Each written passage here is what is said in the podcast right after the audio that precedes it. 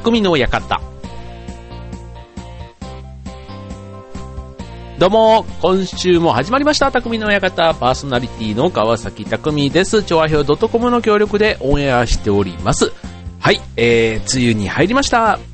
ね、はい、ということでね、多分今週はね、多分どの番組も、ワールドカップの話がもしかしたらね、いっぱいかもしれませんので、あえて、匠の館はワールドカップの話は、やめにします。はい。ということでね、まあ、日本はね、無事勝ちましたけども、あのー、ちょっとね、この勝負事で言うとね、僕は個人的にね、興味があったのが、あの、AKB48 の総選挙っていうね、あの、人気ランキングみたいなやつを決める、あの、ファンからの投票で、ね、その時の、あの、シングルとかの、こう、センターとかが決まっていくっていうね、それがね、なんかすごいね、あの、勝負の中でも、意外とこう、ね、こう勝ち負けというところに、すごくね、こう、なんかドロッとしたものが残る勝負だなっていう感じがして、ね、こうスポーツの勝ち負けとかね、こういろんな勝負事ありますけど、なかなかこういう露骨な、なんていうの、投票っていうのかな。ね、こう学校とかでも、ね、僕は高校の時とかね、クラスの人気投票とかね、女子がやってたりしたんですけど、なんかそういうのもね、今となっては、ね、あるのかどうかちょっとわかんないですけど、まあ、雑誌とかのね、ああいうなんか、何、抱かれたい男ナンバーワンだとか、なんかそういうね、なんか、やつは前向きな意味ではありますけど、まあそれに別に選ばれなかったからといってね、別になんか、ね、その選ばれなかった人が凹むっていう話ではないんですけど、あの、うん。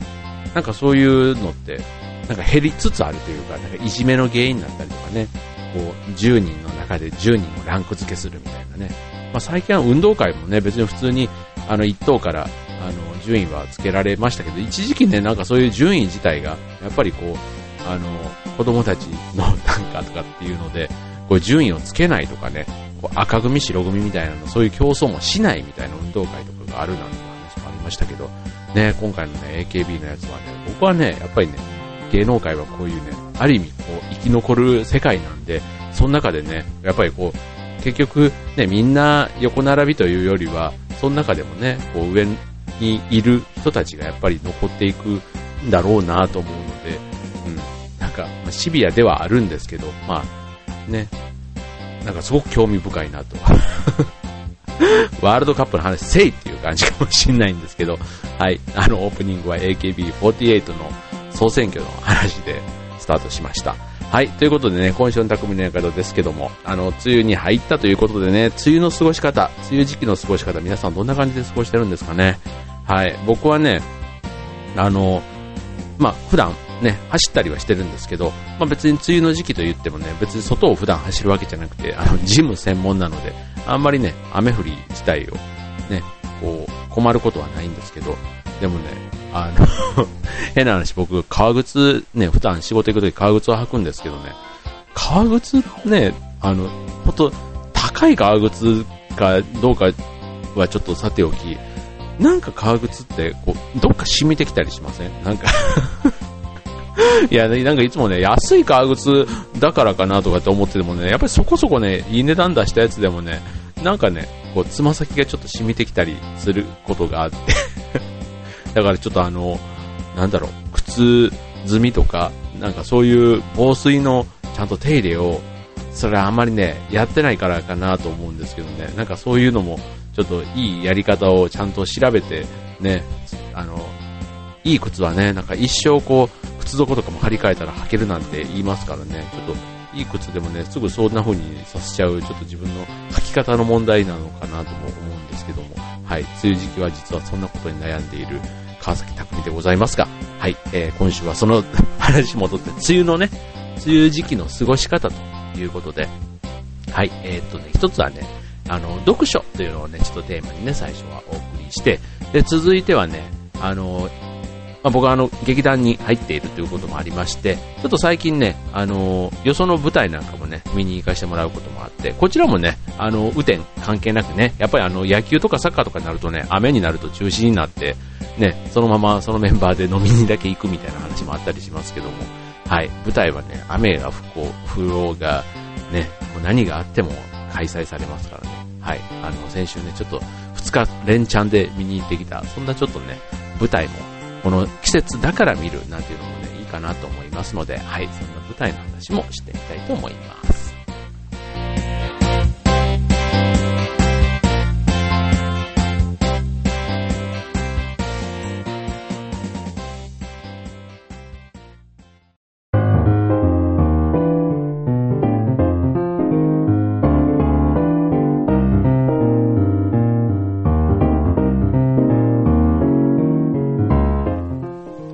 はい、えー、今週の匠の館は、まあ、梅雨に入って梅雨の過ごし方ということで、まず一つ目は読書というのをね、テーマにお送りしたいと思います。はい、皆さんね、読書ってね、最近してますか？あのね、僕はね、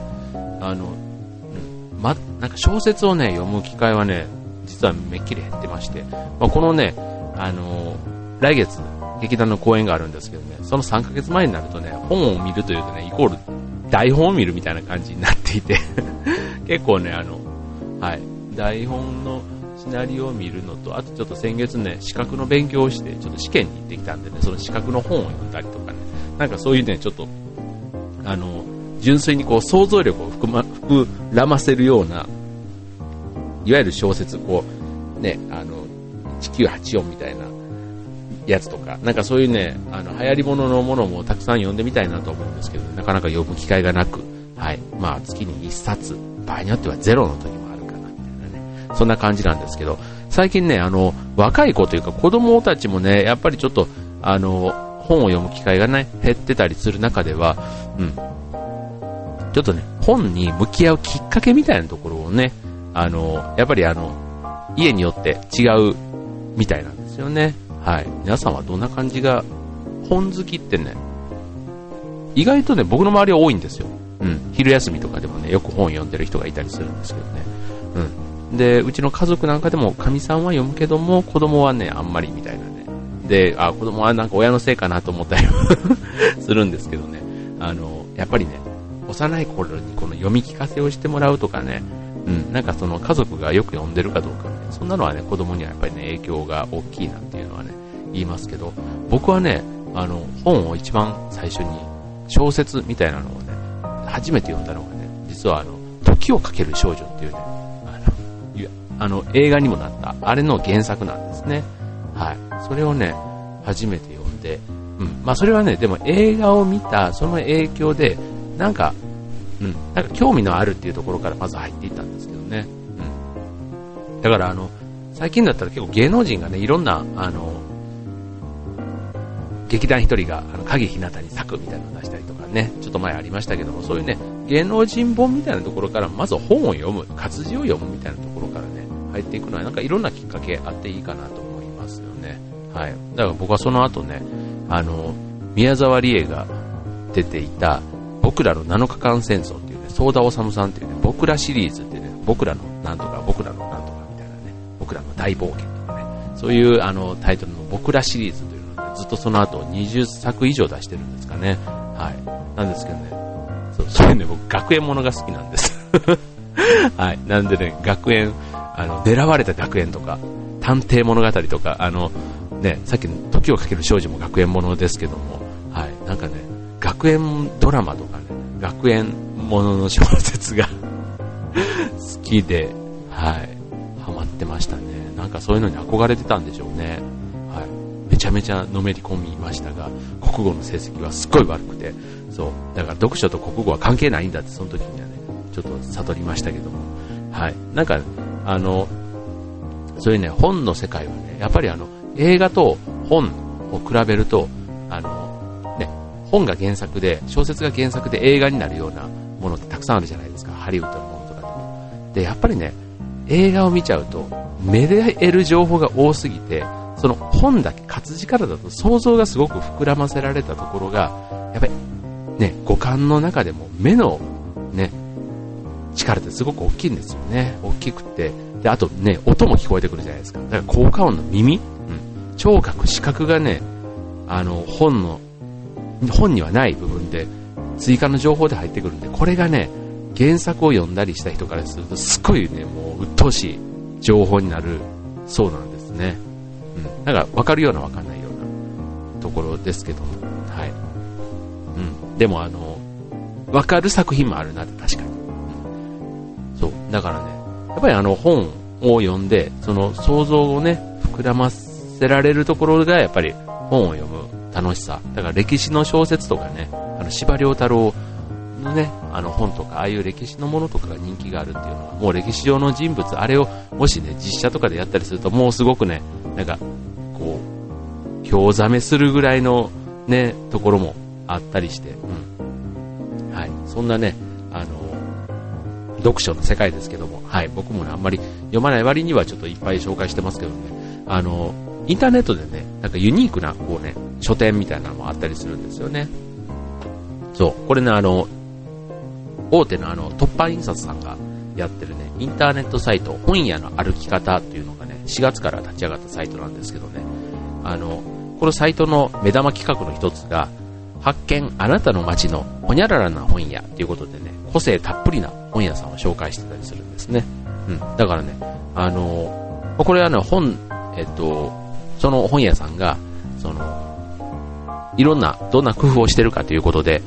うん、実際にこう、お客さんが、その本屋さんに行ったらどんな気分になるかとかね、あと本屋自体が面白いっていうことで、うん、そんな、あの本にまず、特化かか、まず、あの、関わってもらいたい。うん、そんなことをね、あの、やったりするのもあったりしますし、うん、あとね、もう一つのね、目玉がね、1000人のおすすめ本ってことで、うん、あの、こう、なんだろう、やる気を出したいとか、夢をあの、素敵な夢を見たいとか、なんかそういう分類で、その時の気分に合った本をね、こう大学生とか会社員とか、あとまあ一般の読者の人がこう紹介してくれてる。うん。だからまあ、そういう意味では外れがないですよね。うん。まあ本屋でね、僕はあの、本屋巡りをして、こう、その時にたまたま巡り合った本を買うみたいなのが結構好きなんですけど、うん。まあそういうのもね、一つ、あの、本屋の楽しみ方って結構僕は行くと1時間ぐらいね、いろいろ物色したりしてるんですけど、こういうね、インターネットでもね、こう新しいこう、本の、本との向き合い方みたいなのもね、出会ったりできるんで、ぜひちょっとこちらのサイトも覗いてみてください。はい。ということで、今年はね、実はね、国民読書年ということでね、あの、全国各地で学校図書館、書店などでもっと本を読もうという運動がね、展開されている、そんな年だったりするんですね。はい。ということで、ぜひね、この梅雨時期、もしかしたら予定してた外出が中止になった時には、ぜひ本と向き合ってみてはいかがでしょうか。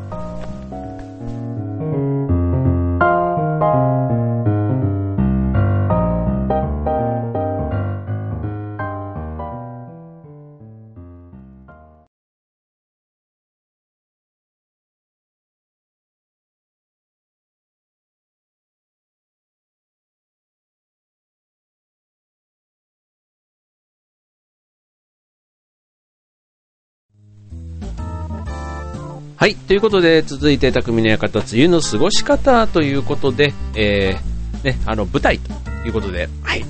ね、僕も7月に舞台があります。あの、雨の日の公演もありました。はい。が、たくさんね、奥さん、あ、奥さんじゃない、お客さん。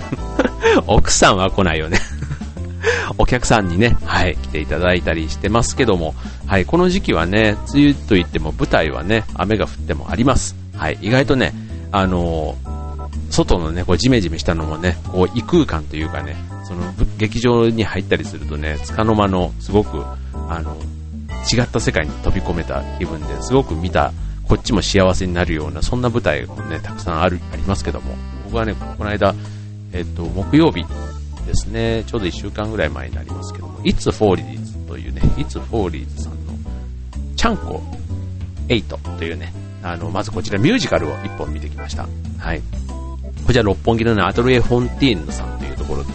やったんですけどね、ここね、なんかね、個性的な舞台でね、うん、あの、泉拓さんっていうね、作、作曲家、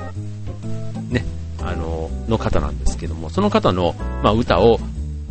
メあのメドレーで繋いで、まあ、ミュージカル仕立てにしてるということで、泉拓という方で、ね、名前ぐらいは知ってるけど、どんな歌だっけっていう方で言うと、うんとね、例えばあの、太陽がくれた季節、君は何を今っていうね、ですとか、あの、CM で言ったらね、チョコレートは明治とかね、あとね、あれ、い、ゆだがとかね、あとね、あれ、ゲ、ゲ、ゲ、ゲ、ゲのゲーってやつとかね。うん。あとね、もっと、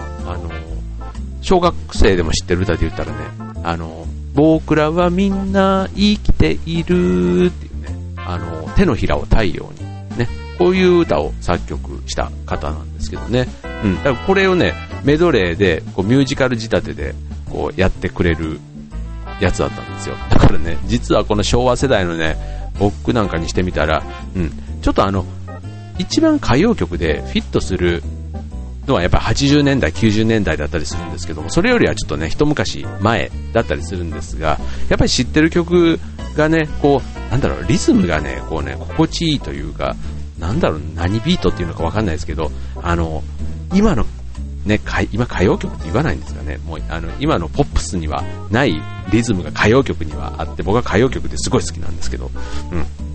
なんかそれと出会えたのがね、すごく感動で、うん。なんかこう、どの出演者もほとんどあの知らない人ばっかりなんですけども、それでもね、なんかこう、なんだろう、魂でこう、表現してるっていうんですか。うん。すごくね、ああ、来てよかったなって。うん。で、あとね、ここの楽しいのがね、コミュニケーションライブっていうことでね、実際に出演者の方が、こう舞台から降りてきてこう、お客さんと喋ったりする時間もあったりするんですね。だから、意外となんか、あの、フレン、初対面だけど、フレンドリーみたいな。で、あとね、こう、公演中でもね、お酒とかがそういうのをね、手を挙げるとというか、なんか札みたいな、プラカードを上げるとね、どんどんオーダーを取りに来てくれるっていうね、もうあの、おつまみ付きというか、うん、あの、コイン制でこう、チップで払って、こう、生産するんですけど、うん、そういうのもね、なんか楽しいライブでしたね。はい。あの、そんなライブ、えっ、ー、と、It's Follies のミュージカルライブ、うん、ぜひおすすめです。で、もう一つ行ってきたのがね、えっ、ー、と、こちらはね、ミノタケプランさんというね、こちらはあの、下北沢、ね、小劇場のメッカですけども、そちらでね、あの、あったものです。解散賞というね、あの、小さな劇団、えっとね、一座ですね。お笑いの芸人一座が、まあ、最後の公演を迎えてという、なんかそんな中での引きこもごもをね、こう、え、やっている舞台でしたけども、うん、このね、あの劇団さんのテーマはね、基本的にはダメな人たちが、こうダメなりに頑張って、ただ最後は前向きに、こう、頑張っていくみたいなね、うん、そういう作品ばかりなんですね。だから最後は見ててね、すごくね、あの、楽しい。うん。なんか、ダメ、ダメなんだけども、それでも幸せ、その中に幸せを見つけるとかね、すごくなんかね、今の時代にぴったりな感じもするんですけど、基本的には10年前からね、こういうスタンスでずっとやられてる、あの、台本を書かれてる方がね、そういうスタンスでやられているので、うん、でもね、すごくあの、出演者がみんな個性的で、うん、楽しいんですよ、ここの劇団。だからね、いつも年に1回本公演をやられてるんですが、いついついね、こう足が向いてしまうんですけども、今回もね、期待を裏切らなかったですね。楽しかったです。はい。で、今回ね、座長とね、あと劇団のメンバーとね、あの、見に行ってきたんですけども、うん、あの、そういう芸人一座、いわゆる劇団の座長みたいな人が、一座のね、座長がいるわけですよ。で、その座長が、まあ、ね、解散するわけですから、いろんなこう思いを語る場面があったり、そこのね、一座のメンバーがこうね、独白するシーンみたいなのもあったりするんですけどね、もうそこでね、もううちの座長が横でね、おいおいもうね ふーって、もうね、鼻すすっても泣くわけですよ、もうね。これ聞いてたらどうしようって思いますけど。はい。まあね、あの、やっぱりね、こう、うちの劇団もね、こう11年目に入ってね、こう引っ張ってきたね、こう責任の重さも座長なりには感じてんだと思ってね、横でね、あの、一劇団員としてはね、なんかこうまた改めて、ちょっと芝居以外にも感慨深いものがあった日でしたけども、はい。なんかね、こういうなんか一つのね、こう舞台を見ると、また本を読んだようなね、そういうまた違った世界が自分の中に入ってくるような気がして、なんか自分のこう、に厚みが出るっていうんですか、なんかこう、広がる感じがするので、はい、こういうね、雨の日の過ごし方でも、うん、もし今までね、あんまり舞台とか見に行く機会なかったなーなんていう人はね、ほんと、ちょっと足を運んでみたらいいんじゃないかなと。ね、本当に飲みに行くこと考えたら、ね、4000円ぐらいでも全然こういう衝撃場だったら、はい、楽しめますからね。はい、ということで、梅雨、今日は梅雨の日の過ごし方ということで、読書と演劇鑑賞という、そんな2つのテーマでお送りいたしました。thank you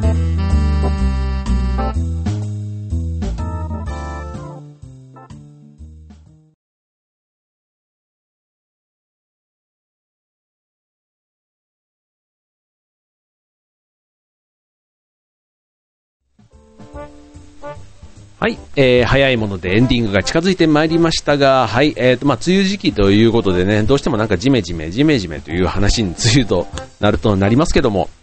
はい、あの、この時期ってね、あの、ツバメがね、巣作りをしてるじゃないですか。ね。で、親がせっせとね、こう、運んでる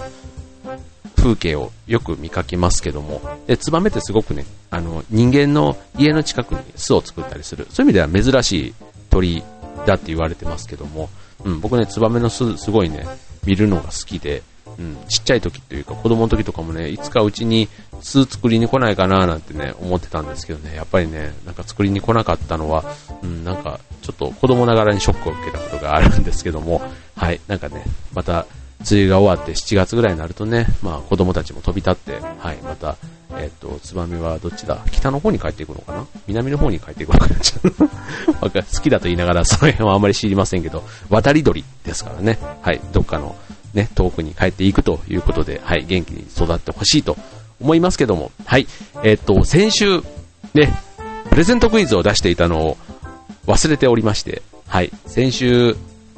ね、プレゼントクイズ、えっ、と、僕は代々木公園に行って生き物探検をしてきた中での、そこからの出題になるんですけども、代々木公園に出没する、はい、時速350キロ。あのね、最近見たちょっと新聞でもね、ちょっと話題になってた名前だったんで、それではね、400キロ出るとも言われている、そんな鳥がね、代々木公園にいるそうなんですね。いるそうなんです。で、その鳥はね、スズメとかも捕まえちゃうっていうね、そんな鳥なんですけど、それはさて、何でしょうと。はい。で、ヒントは、このね、えっと、来年の3月にね、青森まで延伸するあの新幹線のね、愛称にもなっているという、そんな鳥の名前なんですが、もう分かりましたね。はい。もう分かりましたね。はい。えー、答えは、はやぶさです。はい。ということでね、はやぶさ。もうついね、先日もあの、人工衛星、あ小衛星、ね、えっと、なんだ、小惑星探査機、はやぶさがね、無事ね、オーストラリアにね、こう、落下してって、あれもなんかすごい奇跡的な話のようで、こう、あの、なんだろう、こう、宇宙の、なんだっけ、3億キロ ?3 億キロ離れたところから帰ってくるってすごく、すごいですよね。3億キロの、えっ、と、惑星、なんだっけな、石持ちじゃなくて、結構なんか えっと、に、なんか日本人み、日本人っぽい惑星だったんです。よ。えっと、石綿みたいなね、なんかそういうね 忘れた。そう、その惑星のね、なんか砂を持って帰ってきてるかもしれないということで、カプセルをね、あの、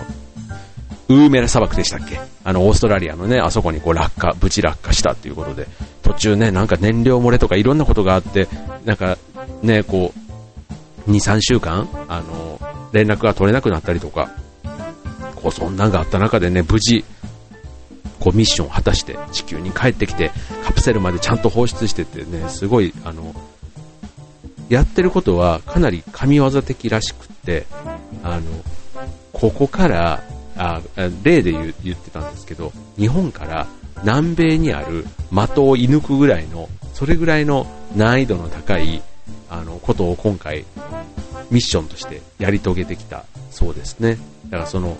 惑星に行って砂を取ってくるっていうのもそうだし、カプセルを落とすっていうその作業もそうですけども、はい。なので、まさにね、あの、今週はそういうはやぶさの話もあり、ね、サッカーも勝ちということで、日本が非常になんか活気づいたというか、なんか元気に、ね、こういろんな分野で元気になってるなという、そんな感じがしますけども、はい。なんかね、ということで答えは、はやぶさでした。はい、あのー、ご応募いただいた皆さん、本当ありがとうございました。えっ、ー、とね、ちょっと、発表は、一応答えだけということで、はい、えっ、ー、と、プレゼントは、お届けします。はい、のでお楽しみにしててください。何か言えって お楽しみ。はい。ということでね。はい。またたまにね、プレゼントクイズも出したいと思いますので、えー、楽しみにしててください。はい。ということで、えっ、ー、と、梅雨に始まり、え、梅雨が始まり、ワールドカップも始まりました。えっ、ー、と、先週の日本の試合はね、1時過ぎには終わりましたけども、はい。僕もね、そんなにサッカーね、一生懸命やるわけじゃないんですけど、あの、ついついワールドカップはね、なんか見ちゃうので、ね、もしかしたらこれ3時4時とかの試合とかになってくると、ああ、どうしようかななんても思ったりはするんですが、はい、寝不足の人も多いこの時期です。はい。えー、まあ、梅雨と言いつつもね、はい、なんか、言っても天気はどうにもなりませんので、ね、それなりの自分なりの楽しみ方、え、見つけていただきたいなと思います。はい。ということで、えー、匠の館今週はここまで。バイバイ。